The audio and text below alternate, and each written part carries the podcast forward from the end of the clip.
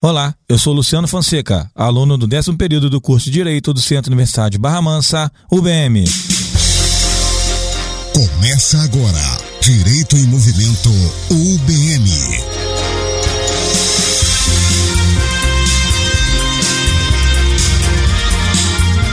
Muito boa tarde, sejam todos bem-vindos a mais um programa Direito em Movimento UBM. Hoje participa comigo o Tiago Matos, aluno do décimo período. Boa tarde, Tiago. Boa tarde, Luciano. Participa também Rafaela de Castro, também no décimo período. Boa tarde, Rafaela. Boa tarde, Luciano. Participa ainda Emily Rocha, também do décimo período. Boa tarde, Emily. Boa tarde, Luciano.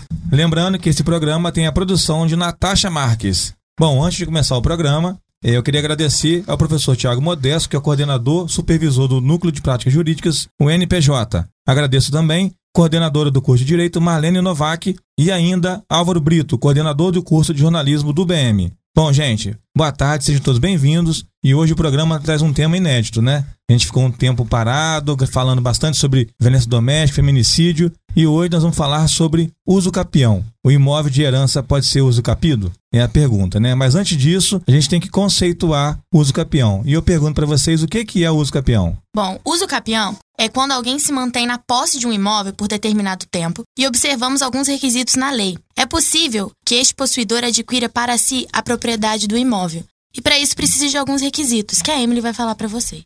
Para tanto, é preciso que a posse seja ânimo de dono, de forma contínua, mansa e pacífica. Resumindo, no curso do prazo da posse não podem existir ações contra o possuidor, questionando a posse, pois isso descaracterizaria a posse mansa e pacífica. A lei traz diversas espécies de uso capião, cada qual com seu requisito e tempos específicos. Isso daí o Tiago vai falar um pouquinho.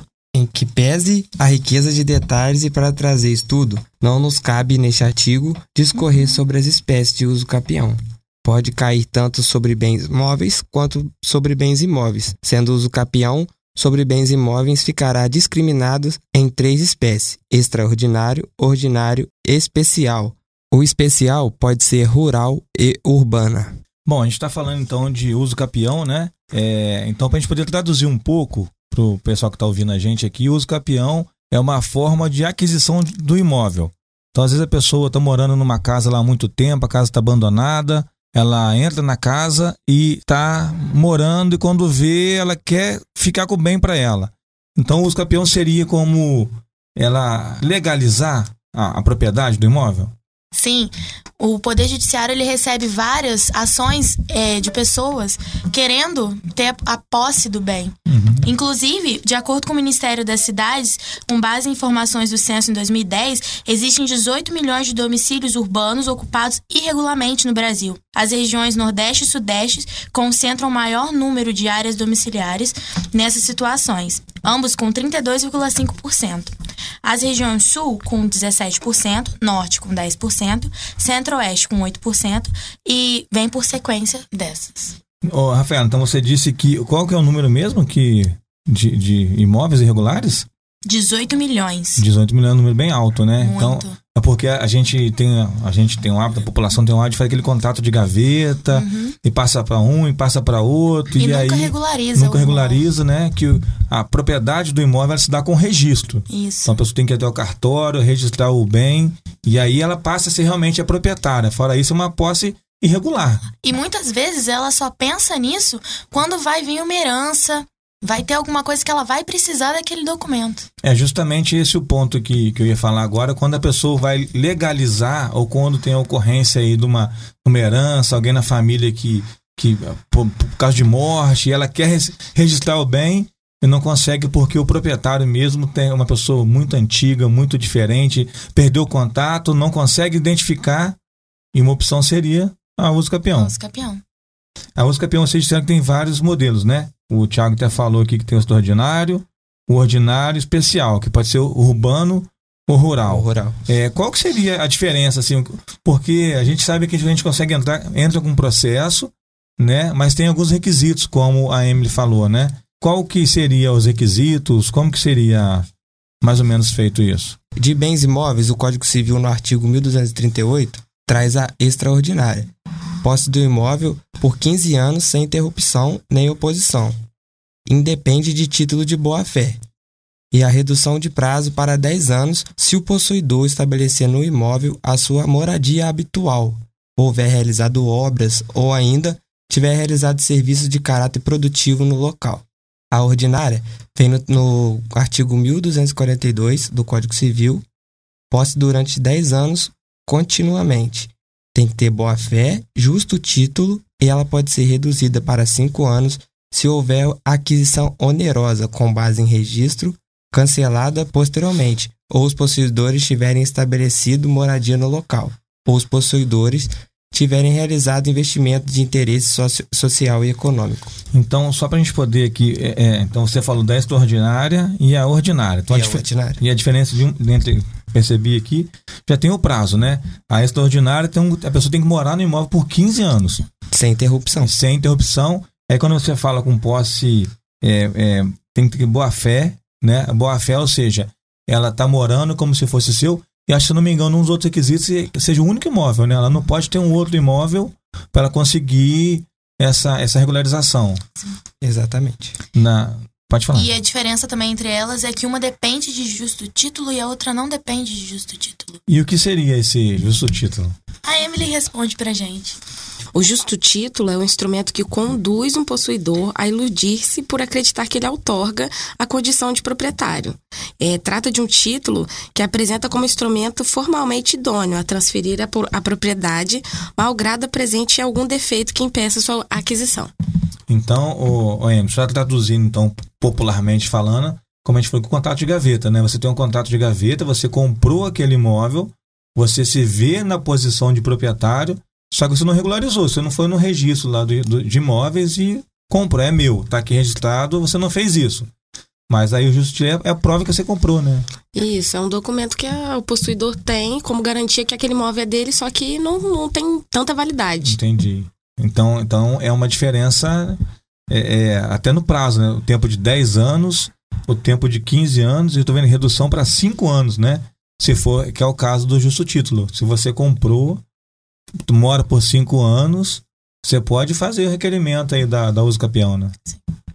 É, tem outras espécies também de, de uso capião, né?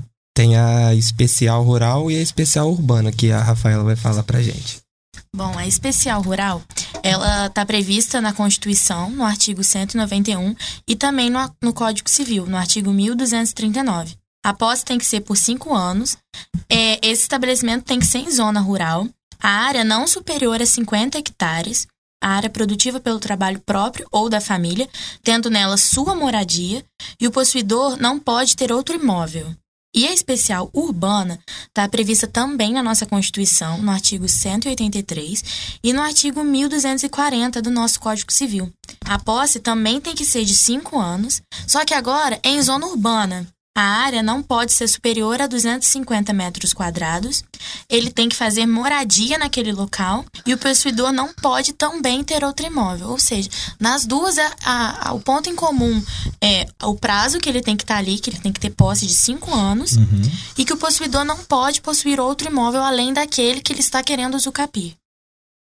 É, até interessante aqui a diferença que eu vejo aqui. Eu não entendo muito essa questão de, de área rural, urbana, com relação ao tamanho. 50 hectares, é, pelo, pelo que eu estudei, é, é pouca coisa, né? É. Pensando no, no imóvel rural, né?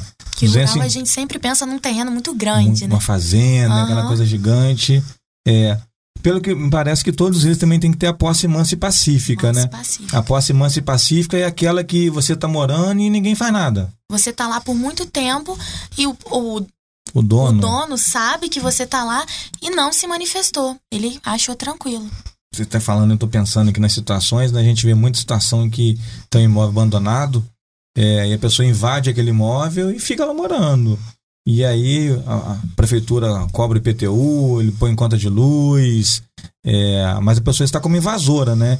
Então, se, se ela se encaixa nessa condição de 5 anos, 250 metros quadrados, ela pode fazer o uso da uso capião?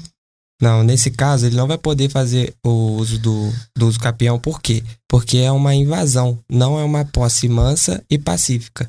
Mas vou botar uma- um fogo aqui. Suponha que, que ele invadiu, tá na casa lá e ninguém fez nada. O dono não fez nada, não apareceu. é, ninguém, porque a gente fala da posse mansa e pacífica quando o proprietário, alguém vai lá e notifica ele: olha, essa casa é minha. Pronto, ali ele já perdeu o título de, de possuidor de boa-fé. Ele já está de má-fé, né? Então, se ele ficar lá pelo prazo de 5 anos, 10 anos e ninguém incomodar, não se tornaria uma posse mais pacífica? Sim, se tornaria. Então, neste caso, ele conseguiria fazer o uso, né, da, Sim, da uso capião. do uso capião. É, tem mais algum tipo de, de, de uso capião que a gente poderia estar falando aqui? Então, Luciano, tem um coletiva e especial familiar. É, a coletiva é o Estatuto da Cidade, no artigo 10, que é para áreas urbanas, ocupação população de baixa renda por sua moradia durante cinco anos ininterruptamente. E a área tem que ser superior a 250 metros quadrados. É, e a especial familiar é encontrado no artigo 1240 do Código Civil, que é a posse exclusiva ininterruptamente por dois anos, e o imóvel urbano até 250 metros também. Ambos também têm a mesmo, o mesmo requisito. Os possuidores também não podem ter é, propriedades de outro imóvel, tanto urbano quanto rural.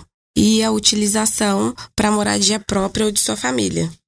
O, o, o Em, você falou, achei interessante, você falou da especial familiar. É, eu estava lendo aqui, né? Tem o ex-cônjuge ou ex-companheiro ter abandonado o lar. É, como que seria essa, essa situação aí da, dos campeão especial familiar? Então, Luciano, eu posso até citar um exemplo que de uma questão na prova que caiu da disciplina do professor Tiago Modesto, que um casal, o parceiro abandonou o lar e a mulher continuou morando no imóvel e por dois anos ininterruptamente, então ela pôde solicitar o uso, uso capião, já que ele não, não, não procurou, não correu atrás e deixou, abandonou o lar, deixou para ela. Então, neste caso aí, uma maneira dela regularizar a situação, ter a propriedade do imóvel, é solicitar o uso capião, né? Isso. É, Isso é interessante, porque a gente vê na questão de direito de família, uma coisa que é muito comum. A pessoa já separa, ela não quer, separa, digo, sem ser formalmente, sem procurar na justiça e regularizar a situação, vai embora. Separação de fato, né? Vai embora pro outro lado e deixa o imóvel lá, a pessoa, se deixar passar o prazo de dois anos, ela pode perder a parte dela, né?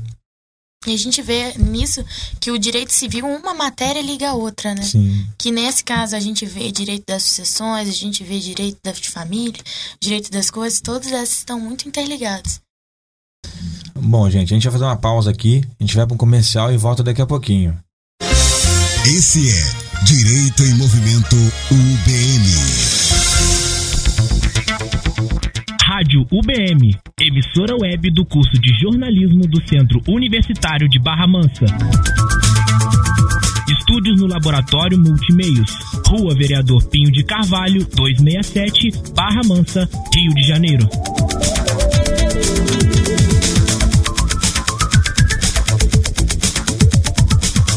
Você sabia que é possível ouvir nossa emissora também em seu smartphone ou tablet? Isso mesmo! Basta instalar o aplicativo Radiosnet e ouvir em sua casa, trabalho, na rua, em seu carro, em qualquer cidade, estado ou país. O Radiosnet é de graça e está disponível para Android e iOS no site radiosnet.com.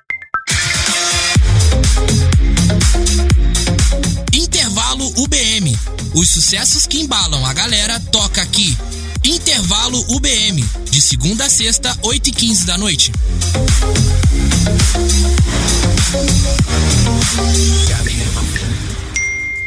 Agora, os alunos do UBM têm mais um benefício.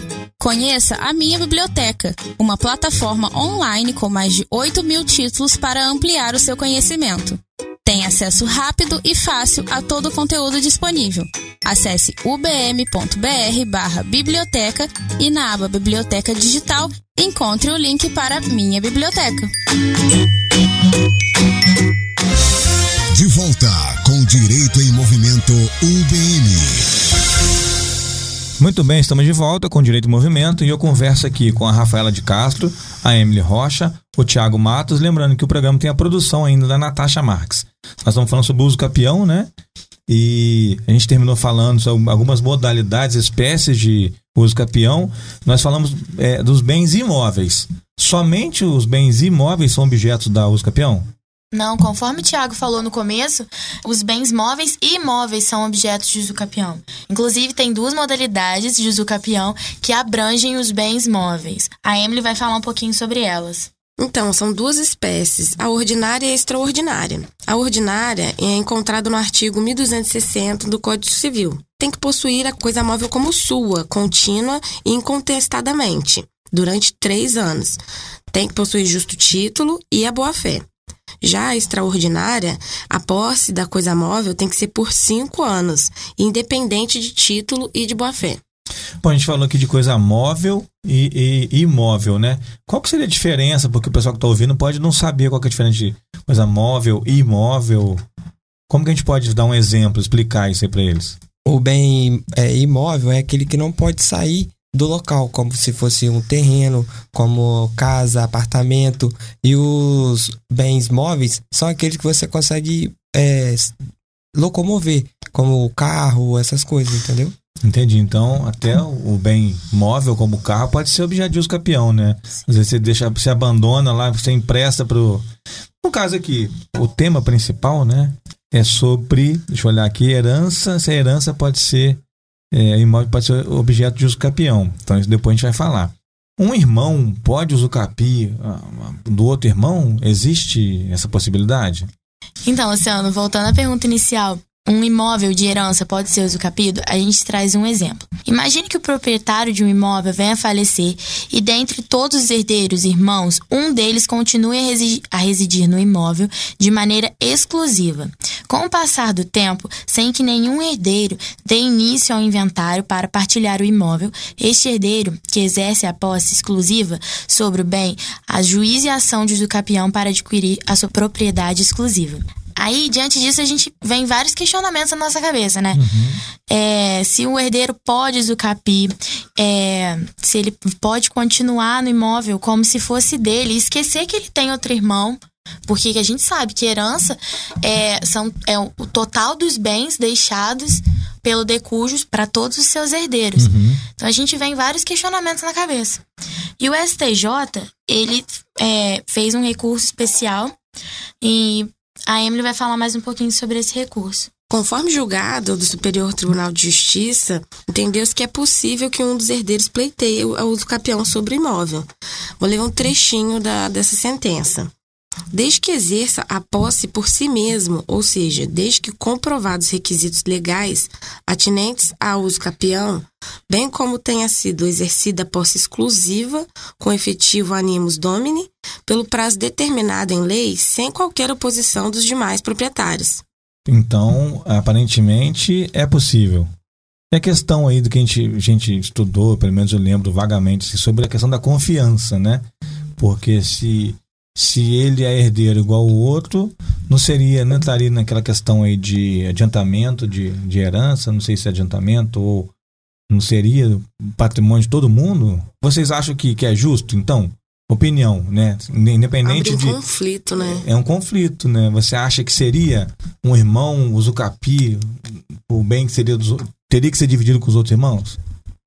Eu acredito assim, mesmo tendo uma posse justa, ele estando lá de boa fé, se o irmão não, não é, pleiteou bem, é, mesmo assim eu acho que entraria num vício, né? Porque é errado ele pegar a parte da herança que não é dele e o Zucapi sem dividir.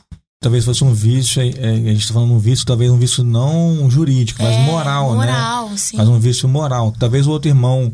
É, pelo menos, Necessite do bem também. eu fico imaginando assim, se acontecesse comigo, né? Então, pô, se eu tenho uma residência ou se eu estou morando lá e um irmão meu fica num bem você.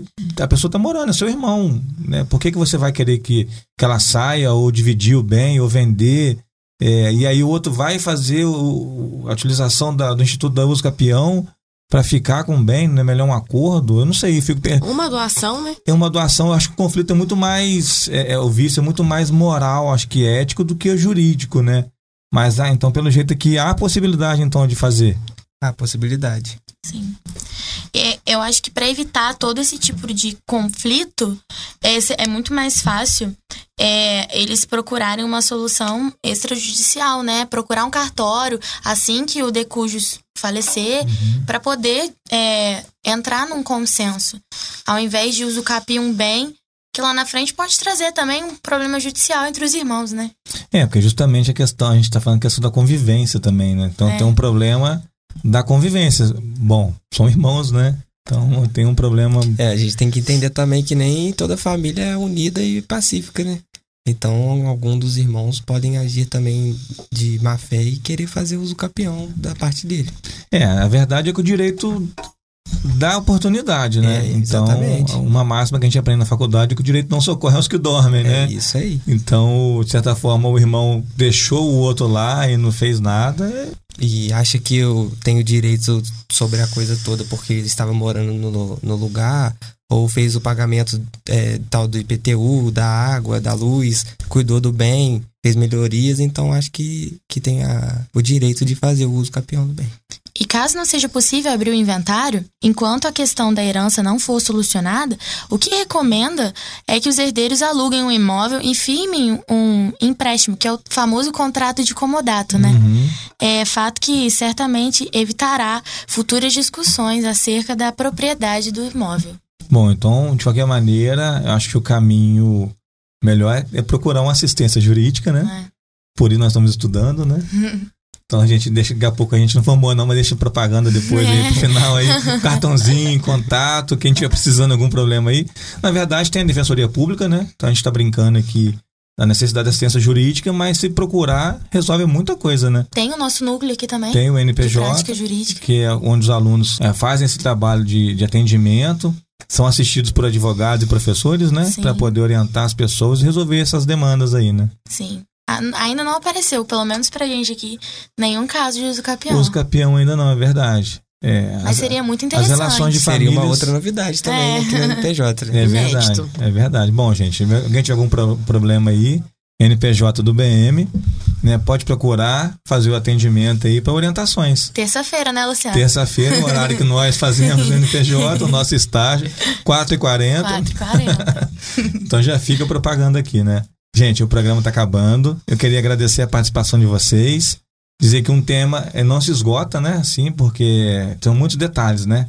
Tem muita coisa que a uso capião é, demanda, muito cuidado. Então, interessante que procure assistência do advogado que você seja de sua confiança, defensoria pública, o próprio NPJ aqui do BM, mas que se informe. Informação, acho que é arma contra todos os problemas, né?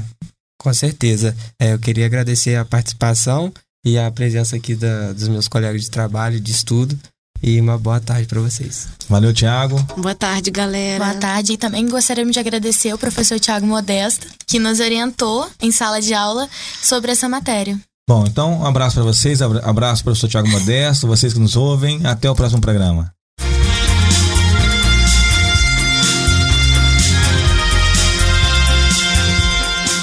Você ouviu Direito em Movimento UBM.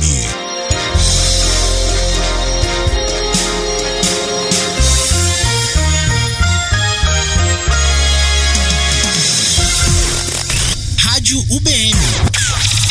A sua rádio na internet.